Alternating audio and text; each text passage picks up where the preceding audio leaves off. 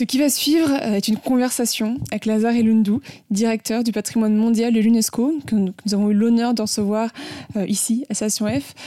Dans nos échanges, nous avons parlé de son expérience en tant qu'architecte, architecte de formation, de sa rencontre marquante, bien évidemment, avec Nelson Mandela, et de sa carrière à l'UNESCO. L'UNESCO qui a pour objectif, vision de protéger notre patrimoine mondial qui est en danger. Euh, très bon visionnage. Est-ce que Monsieur Lazare Elundou pourrait nous nous parler brièvement de votre parcours, de votre expérience euh, avant votre arrivée à l'UNESCO. Je sais que vous êtes architecte de formation. Tout à fait. Donc, je suis architecte de formation. J'ai fait mes études euh, à, l'école d'architecture de Grenoble. D'accord. Euh, où j'ai obtenu un diplôme en 1992. Et ensuite, après, j'ai eu envie de me spécialiser dans toutes les questions liées à l'habitat économique l'habitat à loyer modéré. Euh, pour aider à construire un peu des meilleures conditions d'habitat euh, dans les pays qui en avaient besoin.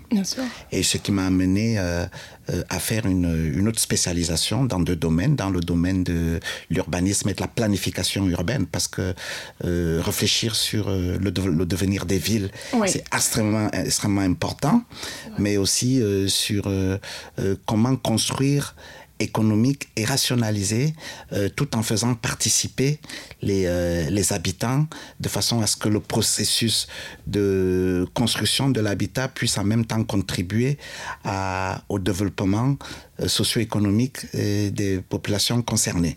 Alors, suite à, à cela, j'ai réalisé des projets d'habitat économique un peu partout en Afrique, et notamment en Afrique du Sud où euh, entre 97 et 2000, euh, j'ai réalisé un grand projet d'habitat euh, pour soutenir le projet de reconstruction et de développement du président Nelson Mandela. D'ailleurs, ce qui m'a permis de le rencontrer à ce moment-là, parce qu'il avait été intéressé par mon projet. Il est venu le voir et nous avons discuté.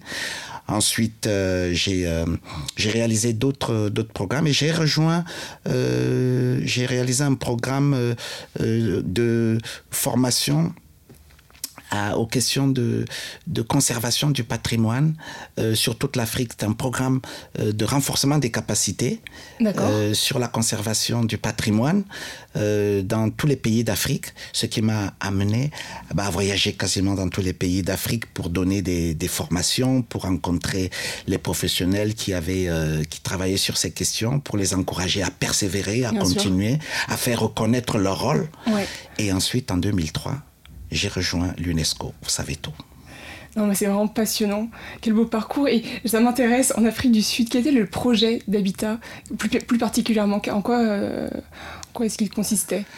Alors, c'est un, un, projet d'habitat qui a marqué ma carrière. Hein. Je crois que qui a été aussi quelque part un peu un déclencheur de, de la manière dont euh, j'ai euh, orienté mon engagement professionnel. Aujourd'hui, en fait, celui que je continue. Bien sûr. Euh, c'était un euh, quand le président Nelson Mandela est arrivé au pouvoir après à partir de 1994, euh, il avait promis un million de logements aux Sud-Africains. qui avaient été pendant l'apartheid maltraités. Hum, il faut utiliser les hum. mots comme il, comme hum. il le faut, qui étaient dans, dans cette township tout enfermés dans des conditions très précaires. Et vous savez que la question de l'apartheid sont d'abord des questions foncières et que 90% euh, euh, des terres en Afrique du Sud étaient détenues par 10% euh, de la population blanche. Et vous aviez 90% de la population bah, qui était parquée dans 10% des territoires. Donc c'est une question à résoudre, une, question importante. Et ce programme, nous l'avons réalisé avec une fondation hollandaise, la Van der Leyen Foundation qui est, basé euh, euh, en Hollande. Et moi, je travaillais pour une organisation française qui s'appelle Crater, euh, basée à Grenoble, à l'école d'architecture ah de Grenoble. Donc, le rapport.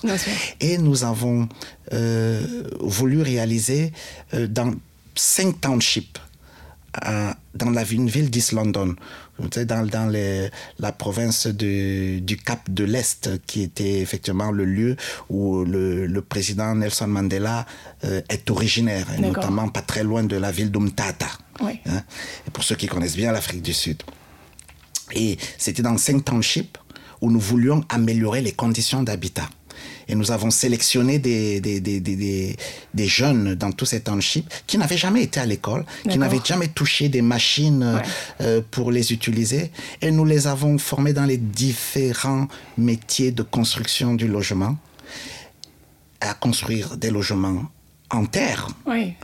Et donc, euh, nous avons fait des prototypes, nous les avons réalisés, et ces jeunes, nous les avons accompagnés à devenir des entrepreneurs. C'est génial. Et ensuite, après, nous leur avons donné des, des, des, contrats, et ils ont réalisé comme ça une série de logements, à la fois pour leur, euh, famille, euh, ouais, leur famille, mais aussi pour les autres, et tout en améliorant leurs conditions de vie.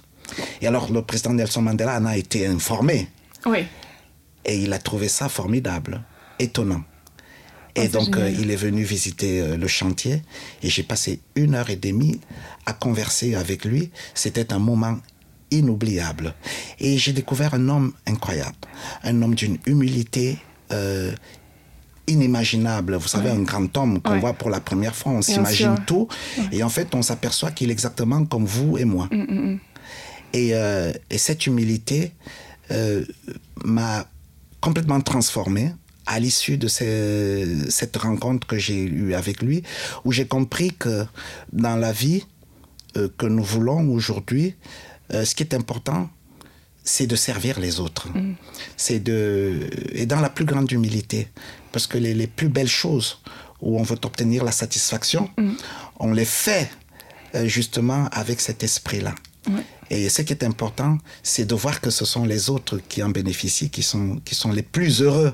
Et c'est ça, c'est une des leçons en fait de l'engagement de, de Nelson Mandela pour la lutte pour les droits humains en Afrique du Sud. Et c'est pour ça que pour nous, ça restera un grand homme. Et c'est un modèle pour moi aujourd'hui qui continue à me guider dans, pour le reste de ma carrière. C'est génial, quelle belle rencontre. Oui. Je suis ravie aujourd'hui d'échanger avec vous et puis de parler d'un homme comme Nelson Mandela, qui est vraiment un homme qui a marqué l'histoire. Euh, ouais, non, c'est formidable. Alors, on a plein de questions, j'ai plein de questions à vous poser. J'en profite pour vous poser une, une petite question. Donc, vous, en tant que directeur du patrimoine mondial donc de l'UNESCO, pouvez-vous nous rappeler l'importance donc de préserver notre, notre patrimoine? Ah oui, no- no- notre patrimoine, c'est euh, notre vie. Ouais. C'est, c'est- parce que notre patrimoine, il est autour de nous. Et le patrimoine mondial, il a cette euh, euh, capacité, en fait, à réunir euh, l'ensemble de l'humanité autour de cette euh, volonté euh, fondamentale de préserver les trésors les plus importants de la planète. Pas simplement pour le plaisir de les protéger, mais de les, de les protéger parce que ces trésors racontent les histoires de toutes nos civilisations. Bien sûr. ensemble, Oui. de toute cette diversité, mais, mais, mais aussi pour que ces, ces trésors puissent continuer à raconter cette histoire de nos identités, de nos diversités culturelles, et que nous puissions les transmettre aux générations qui viendront après nous. Vous savez, l'histoire du, du, du, du patrimoine mondial euh, est une histoire qui a, qui a commencé après la Deuxième Guerre mondiale. hein. Je veux dire, à ce moment-là, on peut dire un peu que, que c'était surtout à ce moment-là où, où les dégâts de la Deuxième Guerre mondiale ont été terribles. On a commencé à se poser la question, mais, mais quand on fait des guerres, ça détruit. On voit aujourd'hui avec ce qui se passe en Ukraine, par exemple.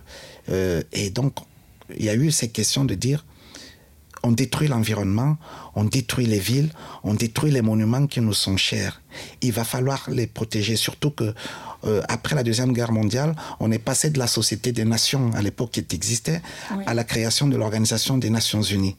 Et il fallait une organisation des Nations Unies pour s'occuper de l'éducation, de la science, de la culture et de la communication à ce moment-là. C'est c'est- ces valeurs qui sont si importantes pour promouvoir la paix. Bien sûr. Et euh, progressivement, petit à petit, il y a eu une mobilisation internationale pour réfléchir sur, sur comment on pouvait protéger le patrimoine Oui. aujourd'hui. Et il, il y a eu ce moment très symbolique pour l'humanité. euh, avec euh, la décision euh, des autorités égyptiennes de construire euh, un barrage, le barrage d'Assouan, pour apporter de l'électricité et, et le développement dans un pays qui en avait besoin.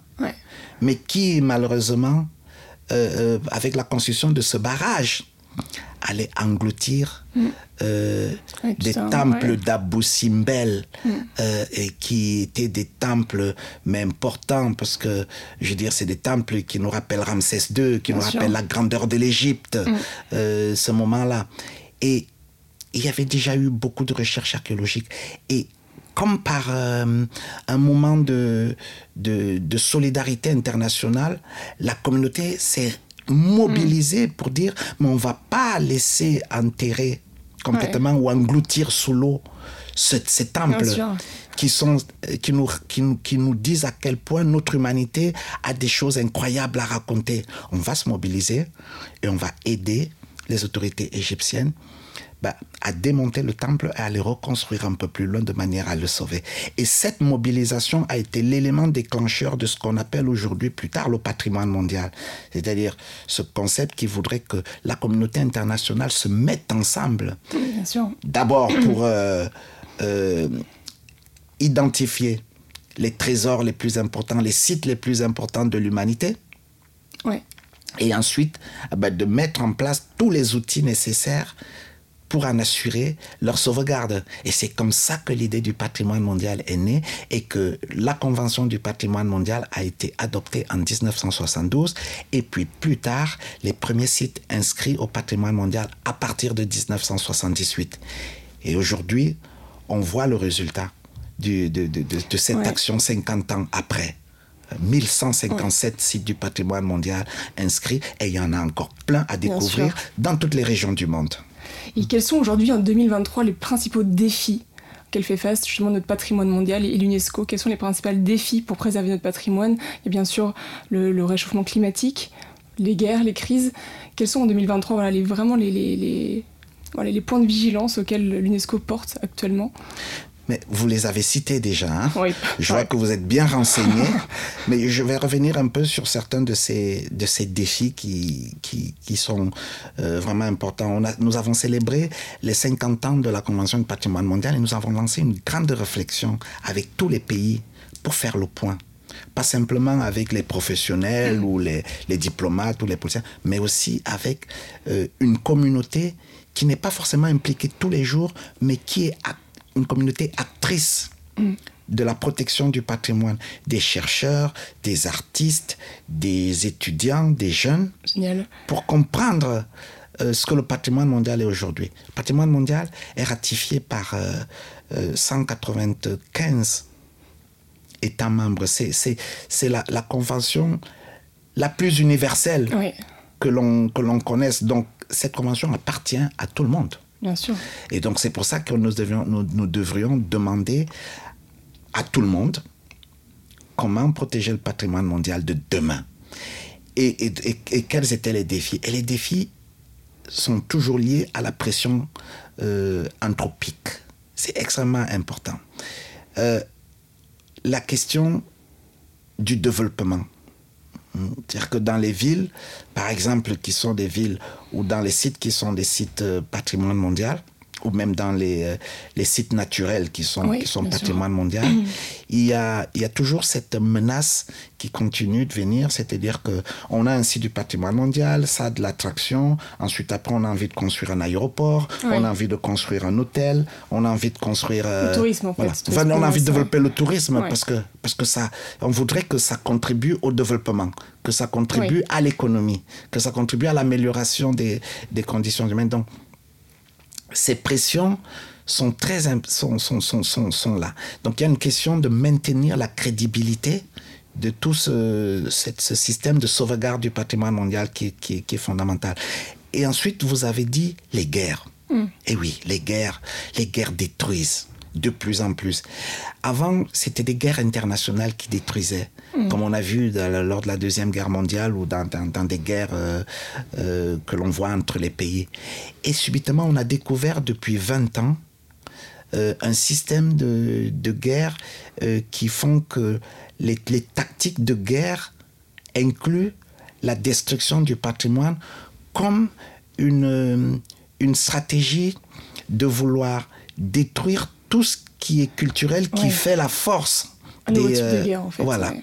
Qui fait la force des, des communautés et afin que celle-ci eh ben, n'ait plus de repères et donc partent, abandonnent les territoires. Et donc cette tactique de guerre, on l'a vu quand on a vu au Mali ce qui s'est passé en 2012 au nord du Mali, et euh, on, l'a vu en Syrie, on l'a vu en Irak.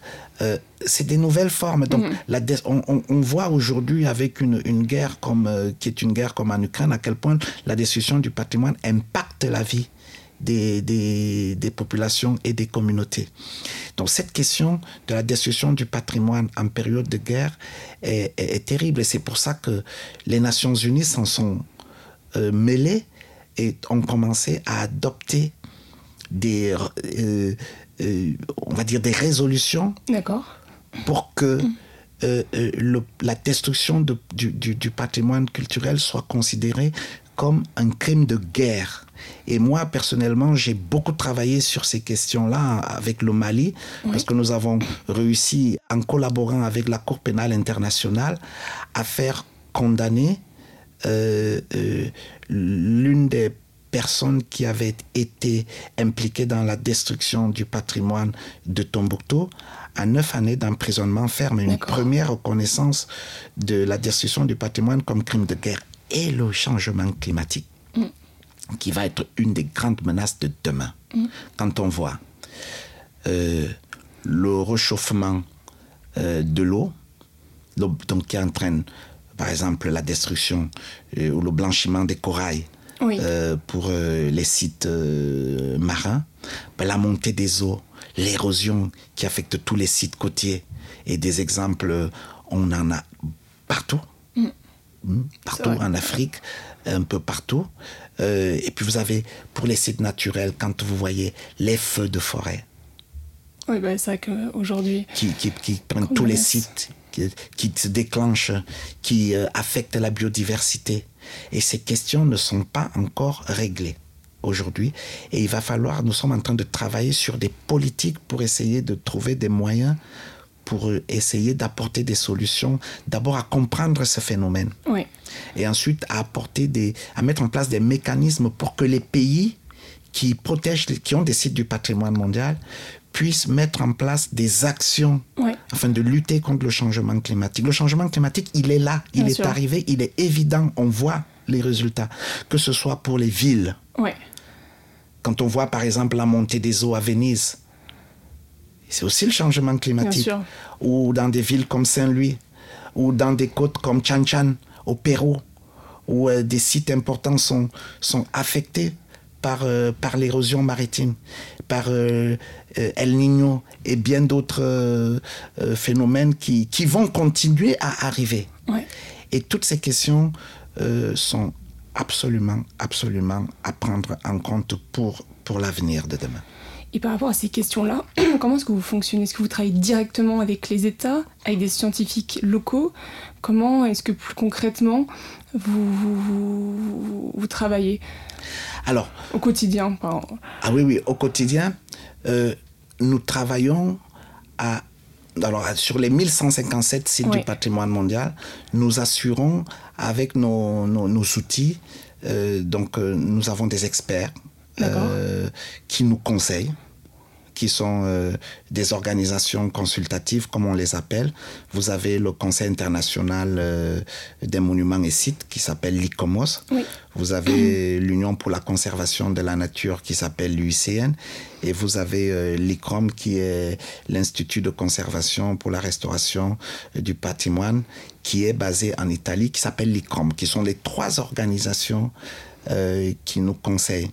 Donc, et tous les ans, nous organisons une réunion du comité du patrimoine mondial. D'accord. Au cours de cette euh, réunion, nous passons en revue la situation de tous les sites du patrimoine mondial parce que nous demandons des rapports sur des questions. Quand nous sommes alertés euh, qu'il y a un danger sur un site, euh, nous écrivons au pays, nous obtenons les informations, nous contactons nos experts pour nous donner leurs avis et s'il y a un problème, nous alertons le comité et le comité du patrimoine mondial prend des décisions. Et certaines de ces décisions peuvent amener à l'inscription de ces sites sur la liste du patrimoine mondial en péril. D'accord. Hein? ou quelquefois, comme on a vu par le passé, quand la situation a vraiment été gravement détruite, Ouais. Le site peut être retiré du- Ouais. de la liste du Il patrimoine il y en mondial. a combien Il d'ailleurs y en a eu trois Il y en a eu trois. qui ont été depuis 50 ans. Bon, il n'y en a pas encore beaucoup, donc ça veut dire que quelque part, euh, euh, c'est question de, de, de, re- de retirer les sites de la liste du patrimoine mondial euh, en péril. Il n'y en a pas encore beaucoup, mais vu un peu toutes les pressions qu'il y a sur les sites, euh, j'ai bien peur que on soit obligé euh, à l'avenir de retirer pas mal de sites de la liste en péril, ce qui sera dommage pour l'humanité. Bah oui. J'ai une petite question. Donc, il y a 1157. Moi, j'avais marqué 1154. Je suis pas à jour. Site. Donc, Voilà, euh, vous la- êtes à jour maintenant. Oui, oui, oui, c'est voilà, oui. Sur la liste du patrimoine mondial de l'UNESCO, est-ce que ce sont des sites naturels et culturels dans les 1157 Oui. C'est les deux, hein. Naturel, d'accord, très bien. fait. Et puis d'ailleurs, euh, voilà, l'UNESCO le reconnaît elle-même que dans, justement dans cette liste-là, il y a une forte disparité, notamment en Afrique. Justement, il y a moins de sites qui sont sur la liste du patrimoine mondial de l'UNESCO. Quelles sont vos actions aujourd'hui pour justement faire en sorte de reconnaître plus de sites dans des zones justement où euh, il y a moins de sites reconnus, alors qu'il y en a évidemment besoin? Ouais. Alors, d'abord, je dois dire qu'en tant que directeur du patrimoine mondial, euh, mon rôle euh, est évidemment d'assurer la coopération avec tous les pays euh, pour mettre en œuvre les actions du patrimoine mondial, pour organiser les réunions du patrimoine mondial et au cours de ces réunions aussi, il y a des décisions pour inscrire de nouveaux sites sur la liste du Ouais. patrimoine mondial. Et, mais aussi, j'ai un autre rôle en tant que directeur à l'UNESCO, c'est celui d'assurer que les programmes de l'UNESCO euh, et les priorités de l'UNESCO sont prises en compte dans le travail du patrimoine mondial. Et il y a deux priorités à l'UNESCO. Il y a l'Afrique Ouais, et l'égalité du genre. ouais. Donc, ah, qui sont vraiment aujourd'hui très importants, vous serez d'accord avec moi. Oui. Et quand on parle de, de disparité, de, on- il est évident que sur les 1157 sites, quand on prend l'échelle du continent africain, alors je prends euh, l'Afrique subsaharienne et l'Afrique du Nord, donc je prends tout le Oui. continent, un total de 139 Ouais. sites sur 1157. Et si on prend l'échelle de l'Afrique subsaharienne, il n'y en a que 98, donc moins de 10%. Or, vous conviendrez avec moi, et même peut-être nos auditeurs qui, vont, qui nous écoutent, que si l'Afrique était le berceau de l'humanité, si l'Afrique avait euh, toute cette richesse culturelle, cette diversité culturelle, mais pourquoi aujourd'hui l'Afrique est-elle sous-représentée à l'UNESCO? Il faut faire des efforts. Et ça, c'est un des engagements euh, de Audrey Azoulay, hein, la, la- la directrice générale de l'UNESCO, euh, vraiment d'essayer de faire que cette situation de disparité puisse être corrigée le plus Bien vite sûr. possible. Et moi, j'essaie de l'appuyer dans ce travail-là. Et c'est pour ça que nous, nous sommes aujourd'hui en train d'alerter euh, les États membres de dire il faut faire quelque chose. Il faut, il faut prendre de nouvelles mesures pour apporter des solutions. D'abord des solutions pour mieux identifier les sites Oui. en Afrique très rapidement, parce qu'il faut les identifier pour les inscrire, mais aussi de former encore plus de spécialistes et de professionnels pour préparer des dossiers de nomination, pour mettre en place des outils pour que dans les pays Ouais. sur place, euh, des politiques soient suffisamment fortes et orientées pour protéger euh, ce patrimoine à ce niveau en y mettant aussi les ressources techniques, financières, administratives, lég- lé- légales pour les protéger. Et nous, nous, avons, nous allons lancer, euh, nous avons lancé un programme phare sur l'Afrique et le patrimoine mondial qui va durer euh, jusqu'en en 2027-2029 D'accord. pour essayer de, de- d'amener de plus en plus de sites. En Afrique, puisqu'on en parle, il y a, il y a 12 pays aujourd'hui qui n'ont toujours pas de site sur la liste du patrimoine mondial. Et je pense qu'il faut faire, nous sommes convaincus qu'il faut faire quelque chose pour, sûr. pour ces pays. Mais il n'y a pas que l'Afrique quand on parle de la disparité. Il y a aussi les petits États insulaires, il ne faut pas les oublier. hein. Il y a beaucoup de petits États insulaires euh, qui n'ont pas de site au patrimoine mondial. Je crois que toutes ces priorités sont extrêmement euh, importantes. Et comment est-ce que vous faites Par exemple, com- Quels sont les- déjà les critères pour entrer sur la liste. Est-ce que c'est vous qui allez les, contacter ou justement est-ce que c'est eux qui doivent déposer un dossier? Combien, que, combien de temps ça dure aussi entre le moment où voilà, on a envie de faire une démarche pour être inscrit sur la liste? Comment est-ce que ça se passe? Alors, c'est très simple. Vous savez, euh, dans le système des Nations Unies, euh, les conventions sont adoptées par euh, les États. Oui. Donc, et alors pour que ces conventions puissent être mises en œuvre, les États mettent en place euh, des structures de gouvernance de, pour mettre en œuvre ces, ces on va dire ces, ces instruments légaux qu'ils adoptent. Là, par exemple, pour la Convention du patrimoine mondial, ben, vous avez le Comité du patrimoine mondial. En fait, pour résumer, c'est un peu une sorte de conseil d'administration. Oui, oui, oui. Hein, qui met, qui, qui régule, qui, qui, fait le point tous les ans, qui se réunit, qui prend des décisions. Euh, nous, moi, en tant que directeur, je suis que le secrétaire. Hein. Donc moi, je prends aucune décision, je décide de rien. Hein. Et donc, tous les ans, il y a, euh, euh, euh, il y a ces, ces, pays qui, mettent, qui passent en revue toutes ces situations.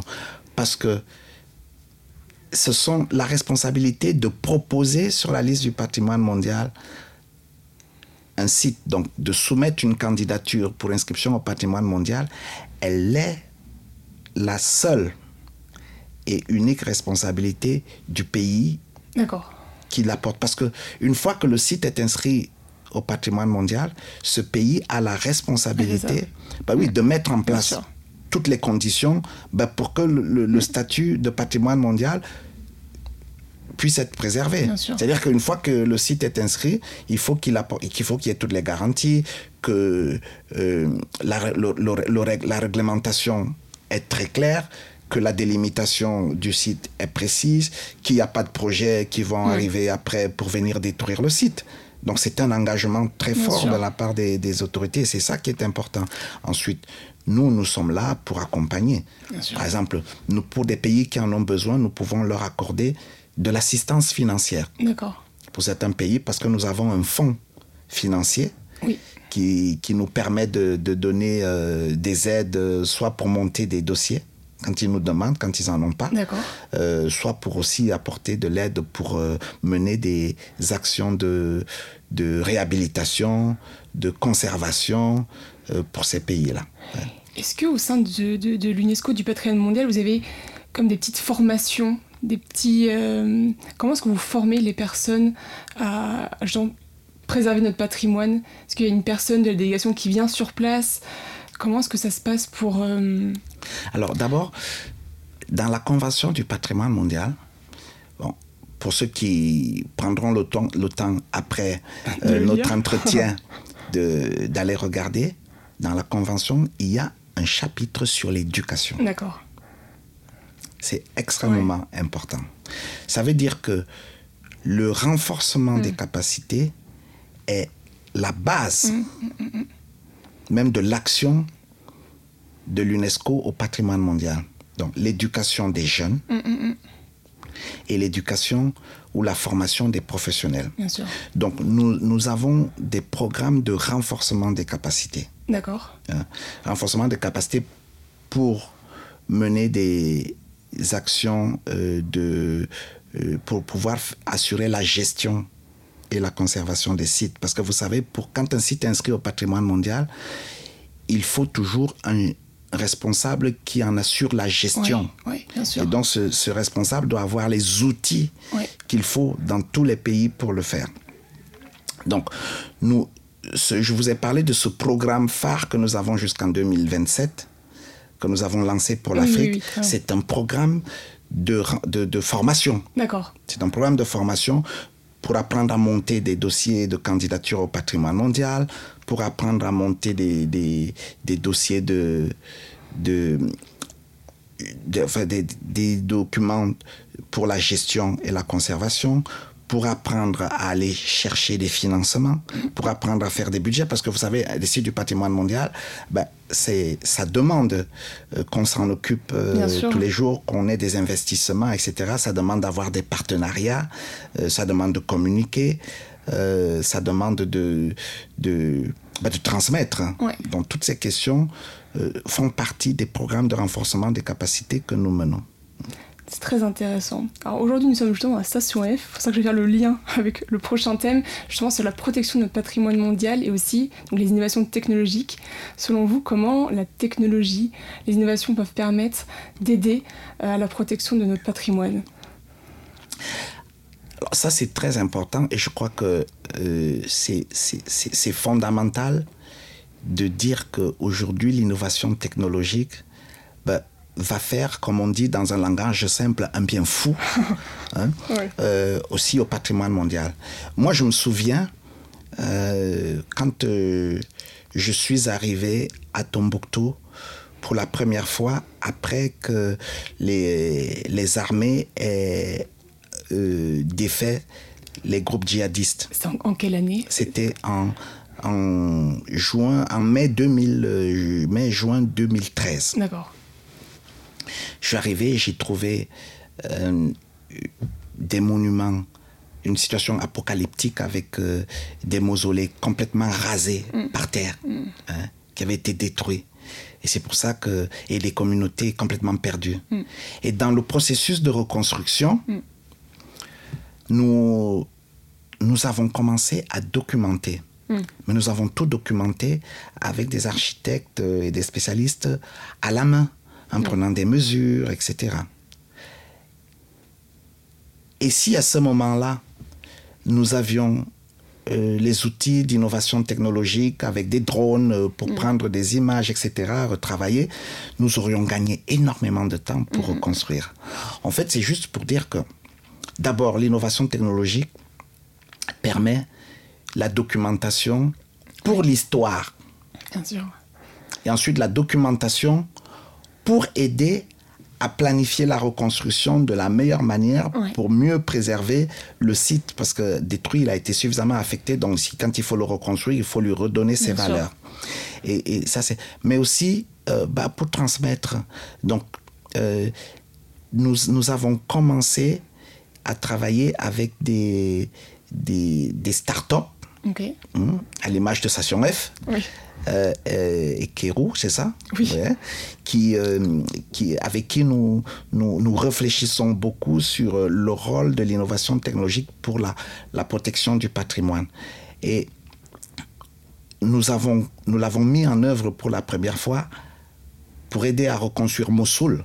Même si Mossoul n'est pas patrimoine mondial, mm. mais, mais, mais, nous avons un grand programme euh, de, sur la reconstruction de Mossoul, qui est un grand programme de, de, qu'a décidé de, de, de lancer euh, Audrey Azoulay, la directrice générale de l'UNESCO, quand elle est arrivée, parce que à Mossoul, vous avez tout. Vous, avez une, vous aviez une ville qui avait été complètement rasée. Vous avez une ville où euh, vous avez une ville à cette époque-là où on va presque dire au, mètre carré, on n'avait jamais vu autant de mines ah oui. déminer. Moi, c'est une ville que j'ai visitée trois fois. Après la destruction, j'ai vu une ville complètement euh, euh, détruite. Mm. Et nous avons voulu reconstruire les lieux importants comme euh, la, mosquée principale et le minaret principal de la ville qui était des références identitaires fortes. comme on voyait, c'est un peu comme si la tour Eiffel à Paris bah, avait disparu. Mm-hmm. Et que vous en avez besoin, vous la voulez, cette tour Eiffel. Donc vous la reconstruisez. C'est votre lien, vous la reconstruisez. Et grâce à l'innovation technologique, vous savez, on ne pouvait pas aller euh, pour documenter dans des lieux minés. avec des drones, euh, nous avec euh, notre partenaire Iconem, euh, nous avons vite, nous avons pu documenter la ville avec, euh, avec des drones, etc. Nous avons eu tout de suite la base pour commencer à travailler en même temps que nous planifions la reconstruction. Donc c'est pour dire que... Et ensuite, l'innovation technologique pour transmettre est extrêmement important parce que ce que nous avions documenté, nous avons pu l'expliquer, nous avons pu le montrer au grand public. Ça permet aussi d'engager le grand public dans les actions que nous menons. Ça permet aussi d'engager des étudiants euh, dans, et, même des, des, jeunes pour comprendre à quel point ce qu'ils ont tous les jours mm. et qu'ils chérissent même sans s'en rendre compte, mm, mm, si demain ça disparaît, ils voient le résultat. Sans être allé en Irak, sans être allé en Libye, sans être allé à, au Mali. Et, et, avec ça, on a, on, a, on a beaucoup évolué parce qu'on a aujourd'hui des expositions sur le patrimoine beaucoup plus facilement qu'on en avait par le passé, des expositions virtuelles. Et, euh, et c'est vraiment intéressant. C'est ça qu'il y a plein de belles choses euh. Vous avez un département au sein de l'UNESCO, j'imagine, de l'innovation technologique? Est-ce que vous avez des, grands sujets?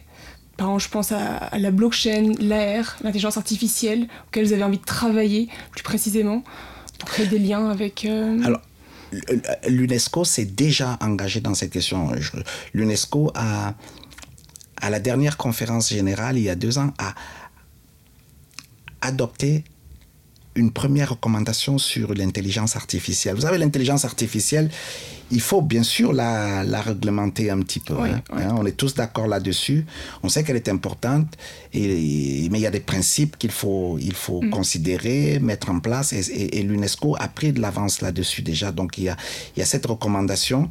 J'invite euh, euh, tous, les, tous ceux qui nous écoutent euh, bah, à, aller la, à aller la lire c'est une recommandation qui vous donne des principes vraiment intéressants. Donc, nous travaillons de façon globale là-dessus, pas simplement sur les questions du patrimoine, mais aussi sur, sur les questions liées, liées à la science. Mm. Et, et, comment on applique à l'éducation. Bien sûr. Euh, euh, donc, toutes ces questions globales sur l'intelligence artificielle, c'est vraiment un des, une des, des, des priorités aujourd'hui autour de laquelle l'organisation est mobilisée et, euh, et nous, nous, continuons de travailler là, là, euh, là-dessus. Euh, nous, aujourd'hui, toutes les questions de, liées un peu à la blockchain qui commencent à arriver, nous, sommes nous avons déjà eu un certain nombre de discussions, de rencontres avec certains des acteurs qui, qui sont, qui sont là-dessus. Pour vous dire, et à, ceux qui nous écoutent aussi, qui nous regardent, on va dire, nous, nous avons même lancé un grand programme euh, qui, qui, bon, le, terme anglais s'appelle Dive into Heritage. Alors, pour, pour, traduire en français, on va dire, euh, on va presque dire euh, plonger dans le patrimoine. Hein. ça, c'est, c'est-à-dire c'est une sorte de plongée numérique Bien sûr. dans le patrimoine où nous allons monter une plateforme. D'accord. Et autour de cette plateforme, vous entrerez par la porte patrimoine mondial sur des sites du patrimoine mondial. Euh, et ensuite, par cette porte-là, vous découvrirez non seulement des histoires autour du patrimoine mondial, mais aussi des histoires autour du patrimoine immatériel. associé à ces sites avec les communautés, avec le rôle des femmes. Tout à l'heure, je vous ai dit que les femmes, l'égalité des genres était très important. Donc, et ça va permettre à tout le monde demain de pouvoir utiliser aussi bah, un outil, on, est de moins en moins avec un ordinateur et de plus en plus avec un téléphone, euh, pour, pour aller encore pour, accéder encore sur les sites du patrimoine Est-ce que c'est un métavers ou non C'est autre chose Nous sommes encore dans la réflexion. Nous sommes encore dans la réflexion. Nous ne sommes pas encore assez avancés que vous sur ces questions. Mais on, peut, on, peut, on peut vous aider. Hein, voilà. non, non. C'est vrai que la technologie, c'est moi je suis évidemment intimement persuadée que la technologie, c'est un outil merveilleux pour faire avancer les choses. Euh, moi je dis que la technologie, c'est l'outil de notre époque. Oui. Et nous devons l'utiliser euh, pour continuer à améliorer notre action euh, en faveur de l'amélioration de la situation de notre planète. Bien sûr. Euh, en 2002, je pense, ou en tout cas il y a quelques années, effectivement, une grande personnalité, un président disait que la planète brûlait. Mm. et qu'on regardait euh, à côté, la mm. brûlée. Je pense qu'on on doit se mobiliser. Euh, quand on parle de la planète, on parle de la planète et, et, tout ce qui est dans la planète. Mm. Et la vie de la planète est aussi la culture. Bien sûr. Et la culture, c'est euh, aussi le patrimoine. Et c'est surtout c'est ce qui est physique aussi que nous, que nous, avons, que si, si ça disparaît, on n'a plus d'histoire on n'a plus d'identité. On ne pourra même plus se définir en tant qu'humain. Parce que demain, si vous perdez la boucle d'oreille ou le bracelet que votre grand-mère ou votre arrière-grand-mère vous a transmis, je ne suis pas sûr que vous passerez une très belle journée. Vous avez quelque chose qui va vous manquer. Vous serez triste. Vous, avez, vous aurez l'impression d'avoir perdu quelque chose. Eh ben c'est ça le, le- le- le sentiment aujourd'hui. Vous- La tour Eiffel dis- disparaît. Eh ben, vous allez dire qu'il y a un problème qui s'est passé. Il, il- il- il vous manque quelque chose. Bien sûr. Hein? Donc, c'est un peu cette relation, euh, je ne vais pas dire intime au patrimoine, mais une relation très forte au Sa patrimoine. transmission. C'est sa transmission. Qui, est- qui, est fon- qui, est, qui est fondamentale. Et c'est pour ça que euh, on, est, on ne peut pas se définir humain sans la culture.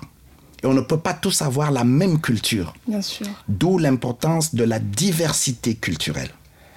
Tout à fait. J'en profite pour vous poser une petite question. En fait, la, la con- la conquête spatiale permet finalement de réaliser que tout ce qui nous unit en fait sur cette notre terre, eh bien en fait on- qu'on est tous pareils, en fait qu'on est tous humains, que l'on soit africain, né aux États-Unis, en Australie, en Asie. Et c'est justement le fait de prendre un peu de recul dans l'espace finalement qui nous fait réaliser vraiment qu'on est tous liés justement avec une même culture. Je sais pas ce que vous en pensez justement du fait de, de prendre un peu de recul grâce à la conquête spatiale. Je veux dire le fait d'aller sur la Lune ou même un peu plus loin. Alors, Question un peu sortie du. Non, non, c'est une, question, c'est une question très intéressante. Euh, quand vous allez au Japon, le Japon est un pays euh, très avancé euh, au niveau de l'innovation technologique. Ouais. Mais quand vous arrivez au Japon et que vous comprenez, vous voyez comment euh, le Japon, je prends un exemple, hein, Oui, oui. je pourrais en prendre un autre, je prends le Japon, je, pourrais- je vais- pourrais prendre l'Afrique, mais je vais prendre oui, le Japon cette fois-ci, vous avez toujours la protection de toute la traduction, la, la- la- la tradition de la cérémonie du thé Oui.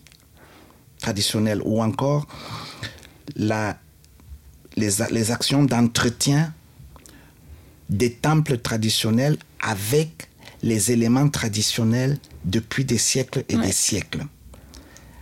Toujours de la même façon, avec les mêmes matériaux, sans changer. Ça vous apprend quoi? Ça vous apprend que oui, nous pouvons aller à la Lune, mais il est important que les, les fondamentaux de notre humanité et de notre culture demeurent. Mm, Bien sûr. Et c'est important. Et c'est- c'est-à-dire que aujourd'hui, je peux utiliser mon téléphone euh, pour parler à quelqu'un qui se trouve à Washington. Et en même temps, le- le- quand c'est nécessaire, je, peux, je dois honorer par les rituels de chez moi mes ancêtres. C'est ça qui est, qui- qui- qui est important. Et c'est ça qui fait que le monde est divers, mais c'est cette diversité qui tisse cette toile Bien sûr. qui fait que nous appartenons à cette humanité et c'est cette toile qui fait que nous devons la respecter et parce que nous la respectons, parce que nous nous respectons les uns les autres et que nous respectons notre culture, que nous respectons notre patrimoine, que nous contribuons à préserver la paix. Bien sûr. Il y a une citation que j'adore pour savoir où l'on va, il faut savoir d'où l'on vient. Vous avez tout dit, c'est ça. Il faut savoir d'où l'on vient, mais il faut savoir aussi pourquoi on vient de là. C'est vrai. Et cette histoire, eh ben, elle, elle est dans l'effort que l'on fait pour comprendre derrière les murs ou les éléments physiques qu'il y a derrière un patrimoine qu'on protège, une histoire qui Bien existe. sûr. Et comment on en est arrivé là? Et toute la, pourquoi c'est si significatif pour nous et pour notre identité? Un grand merci pour tous nos échanges. C'était vraiment passionnant.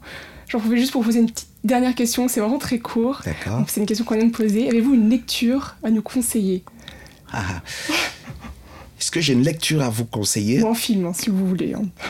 Euh, alors, j'ai, j'ai, je suis très éclectique sur les questions de lecture. C'est, aussi un peu euh, euh, les choses, une manière aussi de, de, voir la vie, parce que le, quand on travaille sur le, la, préservation du patrimoine mondial, on doit s'intéresser à toutes les, cultures. Donc, on est, on est un peu éclectique de, de ce côté-là. Mais j'ai euh, comme ça aujourd'hui un, livre que je suis en train de, de, lire, que je trouve vraiment très intéressant, qui s'appelle euh, Habiller le ciel. Habiller le ciel. De, euh, d'un écrivain qui s'appelle Eugène Ebaudet. D'accord. Mhm. Et qui est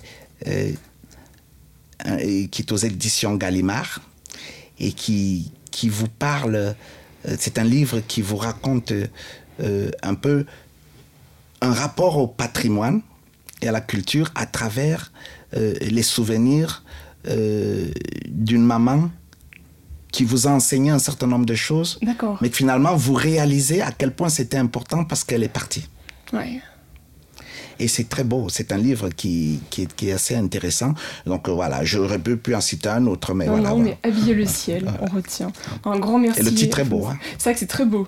La couverture aussi est belle. Ah bah voilà. c'est tout blanc. Un grand merci, monsieur Lazare Lundou, directeur du patrimoine mondial UNESCO, d'être venu voilà, à Station F aujourd'hui pour échanger ensemble. Euh, un grand merci. Merci de m'avoir invité. Avec plaisir.